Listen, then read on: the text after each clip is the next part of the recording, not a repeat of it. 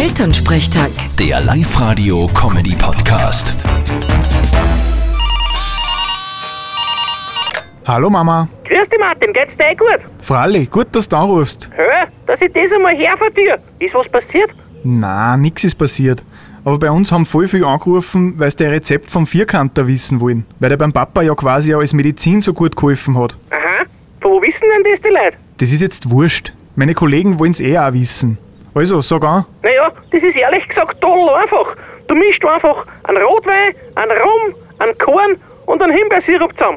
Das ist alles. Das ist alles. Ja, und wie viel von jedem? Ja, für jeden gleich viel, je nachdem, wie viel das brauchst. Außer du machst es ein wenig süßer, dann tust du vom Sirup ein bisschen mehr dazu. Das ist ja echt voll einfach. Und wie viel Prozent Alkohol hat der dann? Boah, schwarz und sagen. Aber gegen einen Durst sollte man halt nicht bringen, sag ich einmal.